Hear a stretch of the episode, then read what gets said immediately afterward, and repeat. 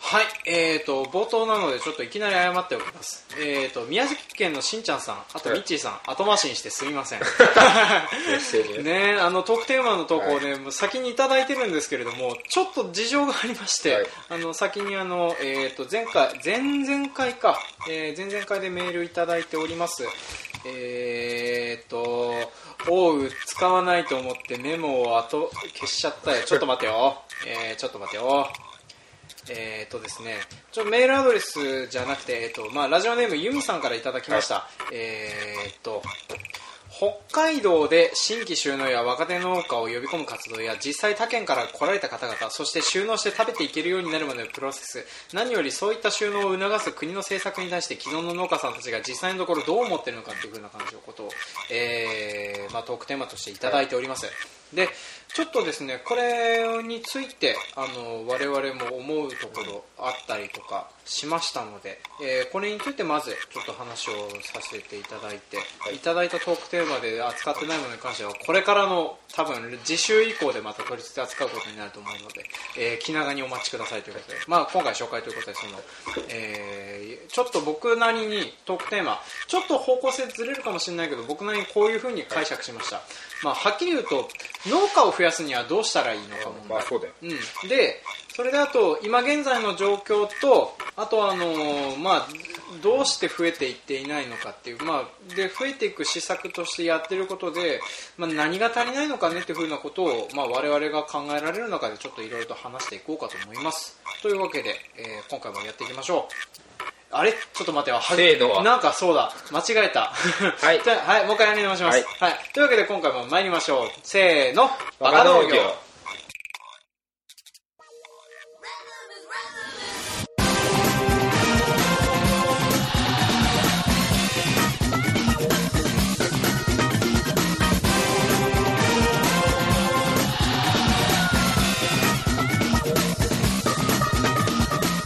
はい、この番組は北海道の中心部札幌市のちょっと東側にある江部市から青年農業者がお送りする不真面目系農業トーク番組ですお相手を務めさせていただくのはジョンとギッチャーと遠いおい多いな ねあのー声は出してないですけど細川君が先ほど、あの事務所に、えー、とお仕事に帰ってこられて今お仕事中なのでねちょっとあのーいや強制参加だよ 入るか今の声ねはい、ありがとうございます、まあ、あのなんか途中途中思いついて参加できそうだったらはい声出してくれても構わないです、はいでそんな感じであのことがございます、はい、でペンダさんはちょっとあの体調不良でお休みということになっております、はいで、えー冒頭で話した通り、えーとまあ、今回のお話としてはあの農家を増やすにはどうしたらいいかというふうな話なんですけれどもまず、まあ、皆様もご存知の通りですね、まあ、日本は少子高齢化で、えーとまあ、特に農業関係に関しては農業者の高齢化問題なんてことが言われておりますで人口農業人口自体では今多いのがやっぱ60代とかその辺が中心になっててもうそろそろそのおじいちゃん方も引退していくよねっていう時期になってて、だろうね若手が増えなくてやばいどうしようっていうふうなことになっているような状況になっておりますでえーとまあ今のところこうなんですかねその国としても農家増やしたいらしくていろんなことをやってると思います例えばもうどうなのかわかんないけど農業ブームってありましたね、あれとかあったりしたのとあとはあの国としてその新規就農者支援であのなんていうの新規就農者に向けてこういう資金があるよこういう資金があるよとかあとはあの地方とかの都市とかによるとあの新規収納で入ってきた人をこういうふうにサポートしますよみたいな、えーいろんなような保証やら何やらがあったりするんですけれどもまあそれでも一応新規収納者の数自体はですねおっと僕は統計の資料を調べたつもりになって調べてねえなこの野郎調子悪いな調子悪いなうんでまあそんな感じなんだけどまだまだ増やしてもいいんだけども増えていかないよねっていう風なことになっております、で、えーとまあ、そんな、えー非常にさっくりとした、えー前提知識の中、えーまあ、我々がどうすれば人を増やしていけるのかなっていう風なことをちょっと話をしていこうかなと思うんですけれども、はいまずあのーぎっちゃんどう思いますか人が増えていかない原因というか僕は話さなかったっけ昔だいぶ前に話聞いたなんかねちょっとだいぶ前っていうかもう今聞けなくなってる回で話取り扱ってる可能性はあるなんでついてこないうん農業がしたい職種じゃないからだよまあ不人気っていう風な感じなのかな職業としてあんまり見られてないんじゃないうーん新でまあ新規参入のハードルが高いのもある、そうだね新規参入ハードル高いからね、うん金いるからねああまあそうだね何にせよ入ってくるのにそう自分でやりますってなると多分普通に起業するよりもお金はいるからね2000万ぐらいまでいいんじゃだよねうんまあどうなんだろうそん、うん、サラリーマンだったらそんぐらい貯めれるのか今ないいの時や代いやみんな借りてるよだからまあ、借りてるよねやってる人まあ、だから初期資金ある程度あった状態で、えー、と借りてなんとか回すんだけれどもそうそうやっぱでもねなかなかいきなりうまくいかなくて、えー、と食え食いに食えるような状況になるまでが大変ですね、みたいな話になってるかなとは思いますであのーそうね僕も今回のことでちょっと,、えーとまあ、調べてっていうか、まあ、思ってたことなんだけれどもあのー新規就農者を増やす方式として、あの国というかいろんなところが取り扱っている方法論っていうのが、やりがいのある人をだけ中心に集めてるような方針がちゅ方法論が中心になってる気がするんだよね。うんとなんていうかなあのま難しいんだけどうん難しいんだけどの農業の新規参入ってあうん全員起業する人だからねまあそうなはっんきだり言えよねはっきりだからばどっかにうんサラリーマンに就職しますとか雇われる身じゃないからそうなんだよねそこそこを考えた時にうんそそれを新規就労とするならばうんそれを枠に求めてるならば起業をする人が集まるんだよそうなんだよねだからそれはまそあれだからはエネルギーないと無理だよ、うんだからそれがあるじあるないないといけないっていうのは分かるんだけどもでも単純には農農業で働く人口を増やすっていう風な方法で考えるんだったらなんか雇われる人みたいなものを増やしていく方法の方が実は間いや口早いはよ広いんだよねでも受け皿が増えないし、まあそうなんだよね、まあ、それで今一生懸命あの農業法人増やしましょうみたいな話とかもいろいろやってはいるんだけどもなかなか増えていかねえよねっていうしうん農業者らはうん他の先進国に対してもうん日本多いからまあまだまだ減らしてていいと思うよそうぶなっんちだゃよけねでまああの高齢者とかでまあが多くて若手が少なくてっていうふうなことででこれから減っていくからどうしようねって話にはなってるんだけどまあ若手が少ないから若手を増やしたいのはあるけど、農業の就労人口では確実にぜその今の1億何1億何千万人いるうちの農業っていう分野だけと見れば他の国から比べたら多いからそうだね、うん、だからなんかえっ、と減らすってのも変だけれども入れ替えをちゃんとしなきゃいけない入れ替えをそうだねしどっちかっていうといる増のやすっていう言い方をすると、うん今あるように増やさなきゃいけないけど、そうだねしっかりとした新陳代謝だよね、そうだねうんうんそれが重要、うん、だからあのなんていうかない入れ替えそう人を増やす、うん、そう入れ替えたよいこうやってうん、うん言ったら多分すげえトゲあるからあれだけどもう65を超えた人やめればいいんだよそうね普で通の社会としてもそうだし、まあ、65はちょっとあれだけど、まあ、70とかさもう自分でさらに言えば工作できなくてうんいい土地が自分でもし出だしたならそれは諦めて誰かに貸すかちゃんとしたひやってくれる人に預けるのがもうん一番工作放棄者が絶対作っちゃそううだねってことはじゃあどっちかっていうとこれはあのなんていうのかな新規で入ってくる人方の問題というよりはなんていうのあのずっと言ってる持ちけどすぎてる人がいるっていうずっと言ってるけど、新規就農者に問題はないんだって、うんうんそのハードルの高さと既存農家の受け入れ体制のなさが一番問題なのああそうだねうんだって受け入れるわけないじゃんしそう新ね規収納で失敗してさ土地パって話しましたって言って、こんだけ工作放棄地ありますってなかなか見ないよまだそれならばいきなり俺来年から辞めるわっていう言うのって新規就労者がもう辞めますって言うと同じだからねうん隣の人が辞めるのって、そそういうのでちゃんとした体制が取れてない方がよっぽど危ないだってゴポっていくぜうんごぽっていなくなるポよッていなくなるよでまああ本当にのいくら、うん、そうねあの回せる量っていう風なのも限られてくるからそれならば今入れてしまってやめるかもしれないけど、もうバンバンバンバン受け入れて本当に残る人だけ残してそこに就土地集約した方が絶対いいと思うそうだねだからやっぱそのやり方としてはそのなんていうのえっ、とまあそうねえーまあ、新陳代謝をうまくしていくっていう風なごめんね歯切れが悪くなってるのはちょっと話そうと思ってた方向とずれていってるんだけれども、それの方がいいなっていう風に思ってるところで 今葛藤しててちょっと今考えながら喋ってるんだけども僕は新規就農者の、うん今俺俺がさ今会社立ってて、やってるもう一人の相方はサラリーマン辞めて、うん新規就農者として入ったんだよ、うんうんそうだね、まあ、今は会社の社長やってるうんし、農業者だけど農業収集だけどその人たちを見てる限りその周りの新規就農者を見てる限り、うんすごい地区に溶け込もうとするし、うんうんその地区のことを大切に思ってるその地区の人以上に、うんうんうんと思う見ててで何が一番問題かって地域の人が受け入れるっていう立場なんだようんうんうんでなんだろうこうその地区に入るからにはお前分かってるだろうなじゃないんだよねうんうんうんお前ら分かってんのかって逆にこれは来るような環境を整えてあげるのが前提なのそうよなんだよね来てもらったことをありがたいと思わなきゃいけないのにうんうんうんそうじゃないんだんかそうだね来たからら合に入ったら合に従いだよなみたいなさうんうんいや北海道のまあここら辺はまあ少ないんだよそう開ね拓の血が流れてるし少ないんだけど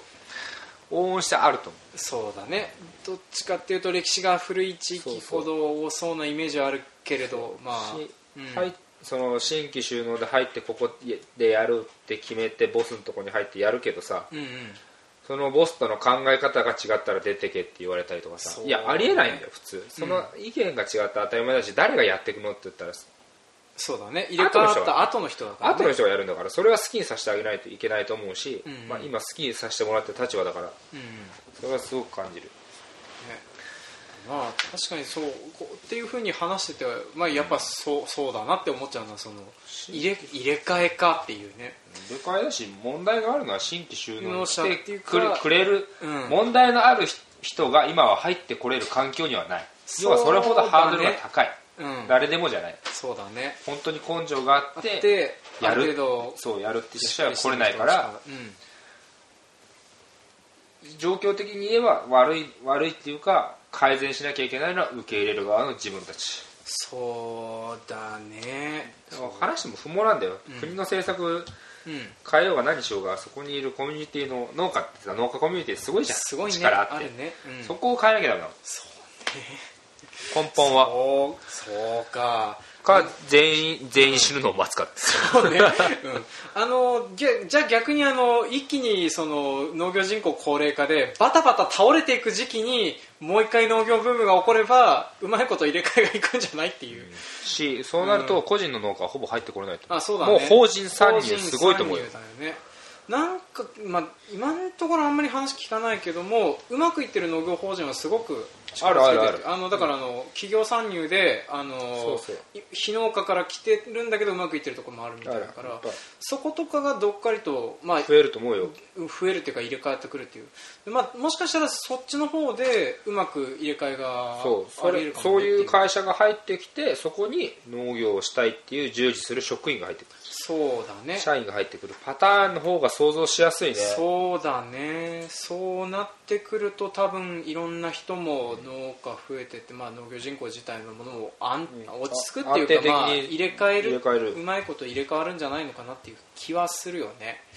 そうねで僕はあの今回この話を扱う上でとりあえずあの、まあ、今のところ農業に関してもやりがい搾取みたいなのが中心になってるんじゃないだろうかっていうふうなことを考えてたりしてたんだよね、でどっちかっていうとそれでそのな、まあ、農業の問題っていうよりはそのなんていうのかな入ってきたんだけれども食うや食わずの状態で農業をせざるを得ないような状況になっちゃうってことは、それはどっちかっていうと経営の問題なんじゃないのっていうふうなことを思ってたりはしてたんだよね。でそれであのそんなやりがい搾取じゃならないようにするためにはじゃあどうすればいいのっていうふうに言われると僕も思いつかなくてどうしたもんかなって思ってたんだけれども、でもこの辺も絡み合ってる問題だよね例えばその入れ替えがうまくいくためにもなんかある程度その残ってやっていくだけの根性のある経営状態というか働き方が必要だしあとはあのそういうふうに、まあ、例えば一斉入れ替えみたいなのが起こるような状況があったとしてもそれだけできるぐらいの企業がどれのぐらいの数あるのかなっていう、各地域に分散してあるのかなっていうね、でそういうのがないところで自分たちとして受け皿を用意するってなったとしてその受け皿を作る人方がそういうふうなことができるのかっていうふうなのの方が問題まあ分からんねそれはその他の地区とかその人他わかんないけどうちの会社で言えば新規就農者が働きたいっていう場所を受け入れるぐらいの受け皿にには早くなりたいそうねああそうねうちの会社だけで言えばね、まあでもそうだな例えば江別に関してはまあ若手もまあまあいる方じゃいる多いよ多いね確かに多いよみんな帰ってきてるわ、そうね偉いことにうん、まあ、あのなんか嫌な言い方だけどあの日経新聞とかに何で読んだか忘れたけど農業が注目されるのは他の業界がしぼんでる時とかって話はあるからまあそれまあはそうね否めないけどやめないからねそこはねちょうどね打開していかないといけないそうなんだよねでまあちょうど我々戻ってきてる時期っていうのは多分就職時期にリーマンショックとかぶつかってたりするから、その辺のこともあったりするのかなとかは思ったりはしてたけどまあでもねえじゃあ U ターンとかさか、ん U ターンか一応僕は一応 U ターンだね細川君は U ターン一応 U ターン一応 U ターン I ターンって何なの俺よくわからないけど I U タターーンンって、えー、とインターンインターンだからよくわからないけどさうん、なんだろう、えーと U ターンでしょまあいいやまあまあ二人はそうだねえ大体どうなの農業してて前の職と比べてさまあ僕の場合はあの前の職がですねとりあえずあのなんか自分の尊厳を保てないお仕事だったので体力と尊厳を保てないお仕事だったので、まあ、帰ってきたっていうのはあるんだけど、まあねそれと比べるとまあでも結局あの仕事の労働時間的にトータルで見たら、まあ、やっぱこっちの方が働いてるよねっていうふうなことはちょっと思わなくもないけれどまあまあそういうもんだよねってことで一応やれてはいます。まあでもやっぱりやりがいがあって、うんその前の働いてた職場より労働時間は長いけど別まあに辞めたいと思わないだろうし、まあやりやれるはするよねってはたいことやれてる感じするよね、細川君はうーん労働時間は破滅的に長くなりましたそようだね労働時いや間前回なんて前回というか土日休みですもんそうでしあーそっかょ普通は前職土日休みのこともあるもんねまあ休日もあったけどそれは本当に制作間に合わねえとかっていう、クライアントの都合があったらの話だから、そうあんねましなかったし、我々多分業種微妙に違うけどね納期には縛られる仕事はしてたはずだからうんねあとは基本は、まあ、一応でっかいグループの中に入ってるとこだから定時ぐらいにはまあ残業はちょいしてたけど開始9時だからなんだってそうね、うん、開始9時だからね早かったらうちら開始5時だもんなうん、うん、そう5時だもんねそうです5時ってことはまあ3時50分ぐらいに起きなきゃいけない、しかも普通に開始5時だったら昼の2時にあか昼2時か3時に上がりだもんななんかこう世界が違うっていうか星が違うみたいなそうだ ね うんまあ感想は最初は思いましたよそうそう、言っとったなうん、でも労働時間長くなっても前の職場と比べて自分の精神状態とか、まあ、健康状態は多分クソ悪くなってくこともないと思うんだ けどそうだねなんかあの無茶食いもせんし、フィジカルはものすごい強くなったうん、強くなった体ね年々体力が更新されていることにいまだに自分に疑問を感じます周りの友達とかが結構いや俺陽明酒飲み始めたんだよねなんか普通に栄養剤ガンガン飲んで働いてるよって話したら、お前なんか変わったよなって言われることは結い構やだからやっぱりねまあ U ターンだからっていうのも多分あると思うんだけどね普通に自分のうんうん家が農家だったっていうのも大きいと思うんだけど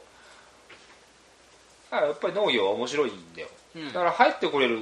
環境さえ作ってやればい普通に増えるよ増えるかどう考えても、うん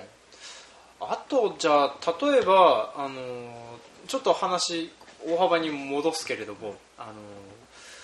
のーなんだろうし新規就農の人々の支援で見ててちょっと足りないかなって思ったのは生活の方かなと思うんだよねでこれはそこまでしてやる必要があるのかっていうふうに言われると僕もちょっと自信はないんだけど例えばさ住居用意してあげるとか空き家をそのまま貸してあげるとか、あと光熱費ちょっと持ってあげるとかあるよあるんだで列の道っていう地区は、うんうん道農業振興公社があるからそこから月々いくらの支援が出てるしその研修生になればねああなるほどね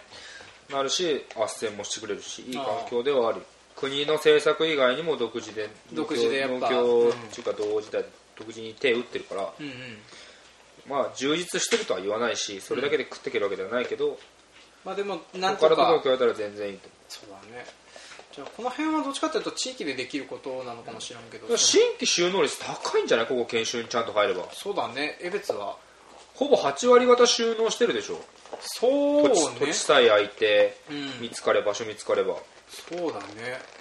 最近もあの新規収納して入ってきてノポでやってる人とかいるからいるいるうんだから銅に関して銅が今そばにあるからさ、まあ俺が住んでるとこだからん銅に関して言えば新規収納は入ってきやすい環境だし受け入れ体制も比較的できてる土壌だと思うんうんう、まあ、うちうちみたいなのがね普通に会社建てさせてもらって普通に、ね、周りの人たちと農業できるっていうこと自体はやっぱおかしいからさ普通に考えてうんうんうんうん普通に考えてみたって、親父の息子っていうのは分かるけどさそ,、そうだねの息子と友達が会社立ち上げて友達が代表 でしかも親父がそこに経営権のないないただの従従業業員員ににななるるっってていいううののはは、うん、ないぜないね 確かにあのーすごいね、ないでしょだって自分の親父を差し置いて自分が経営するんだから、うん、うん、まあないけどそうねないねあんまり聞かないね 中小だと特に聞かないねそれがやれちゃうぐらいの、まあ、うんそれはうちの度量なのか、んうん懐の深さなのか分かんないけどでもそれをどっちかというとすごくいい目で受け入れてくれる人の方が俺は多く感じるまあそうじゃない人もいるだろうけど、まあそういう土壌ができてるのはすごくありがたいねそうかまあってことはなんていうのえっ、と、まあだからない受け入んだれよなのあかんまり国とかうんその、まあ、国に対して言えば農地法の改正だよねそうだねうんそれ以外ないしうんまずそこ改善してもらえればいいしまああとは受け入れる側の問題だと思うんだよな、ねそう自分のやりたいことを押し付けてそれがやらないなら出てけとかではなくうんもういなくなるんだから好きにやらしてやれよそうね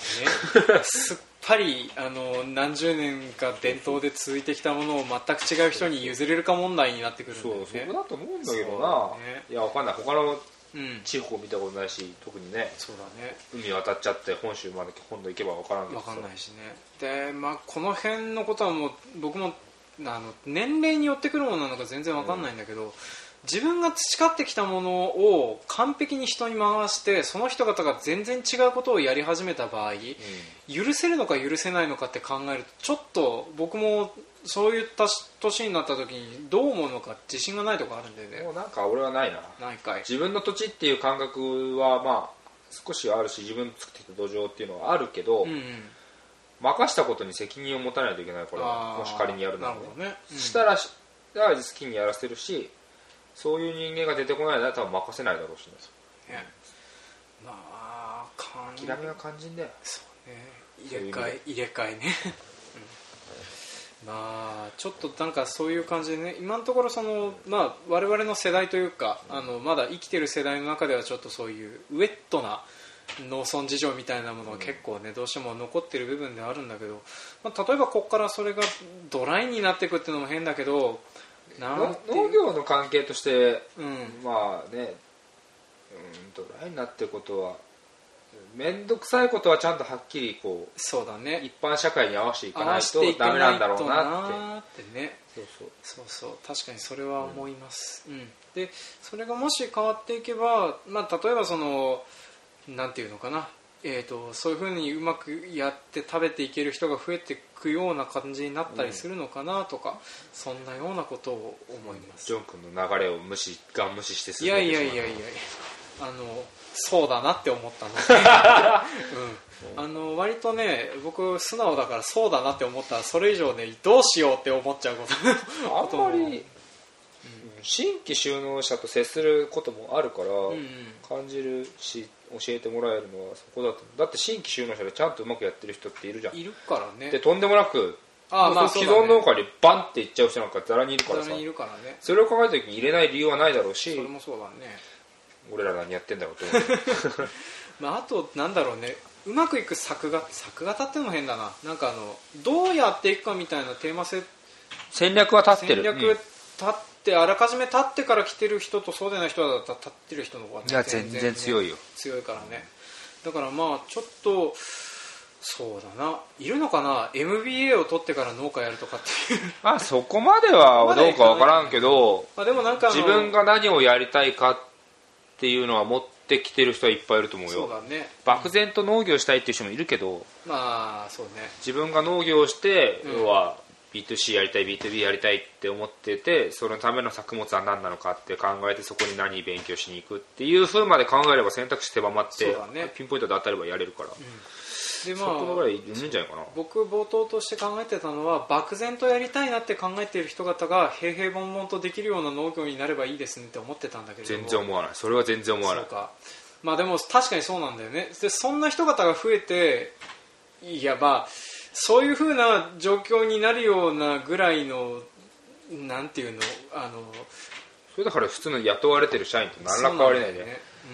だって普通に会社がいいんじゃなくて起業した人が平々凡々とやれる環境ができるっていうことはうんちょっと想像しづらいし、おかしいよ 共産主義かって話がの伸びないそんな社会は伸びないでしょそうねまあなんでちょっとそんなようなことを考えてたのがまああのスパンとあの元に戻ったということでじゃあはいが、まあファイまあ、こちら側として考えられるところはどっちかというと、まあ、そこまで頑張って増やしましょうっていう風な話っていうよりはどっちかというと、あのうまいこと新陳代謝ができたらいいよねっていう風なことそうだと思でうよ。まあ、我々のなんはかいご回答とさせていただきます、また違う全然聞きたかったことと違うよっていう風な話にならないといいけれどね、はいまあ、そんな感じでおうちとさせていただきます、というわけで今回も聞いてくださいましてありがとうございましありたがとうございましたはい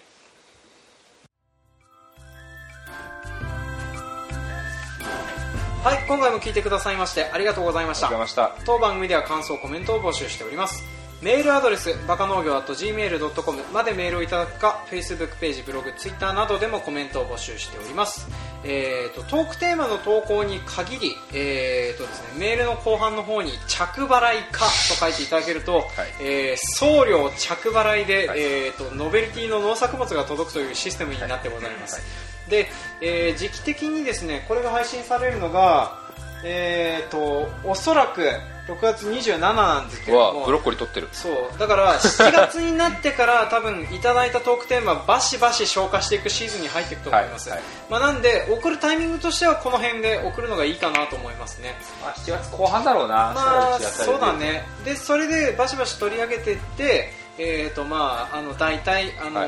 ーそのメールくださった方には僕があのこのぐらいの送料になるんですけどいかがですかっていうふうな確認のメールを送りますので、まあ、それで納得がいくようだったら、えーとまあ、そのうちどっかタイミングを見て送らさせていただきますでちなみに何が届くかっていうふうなのは我々も決めてないので、はいというかあの選択権はございませんので、は何か届くということのことだけ覚えておいてくださいどうせ着払いで中身わからないものを送るというまあ一応あの何を送るかぐらい予測ついたら聞くよ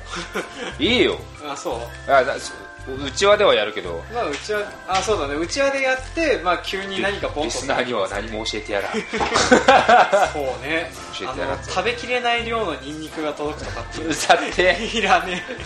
えなんかこの重さなんだろうって思っては楽しみにしてみてね開けてみたら2 0キロのニンニクっていうねいやうざってまあ保管は効くけど困るね扱いにねまあその、はいなんていうの送られてがっかりするような内容にはならないように考ないようえにますのでははいい、であとあの近隣住民の方でしたらあの別に発送しないでいいよ取りに行くよっていうふうな方いましたので、はいそれでも構いませんので、取りに来た方は強制的にラジオ参加だなはい、あのーそうだ収録のタイミングに来ていただけると多分スムーズにそうだねえーと強制参加っていう風な形になると思うので、間違いないはい、やっていただければいいかなと思います、はい、なというわけで、えーとまあ、こんなところかなお知らせとかも特にないなねないねはいというわけで、えー今回も長々と聞いてくださいましてありがとうございましたありがとうございましはい、次回もお楽しみに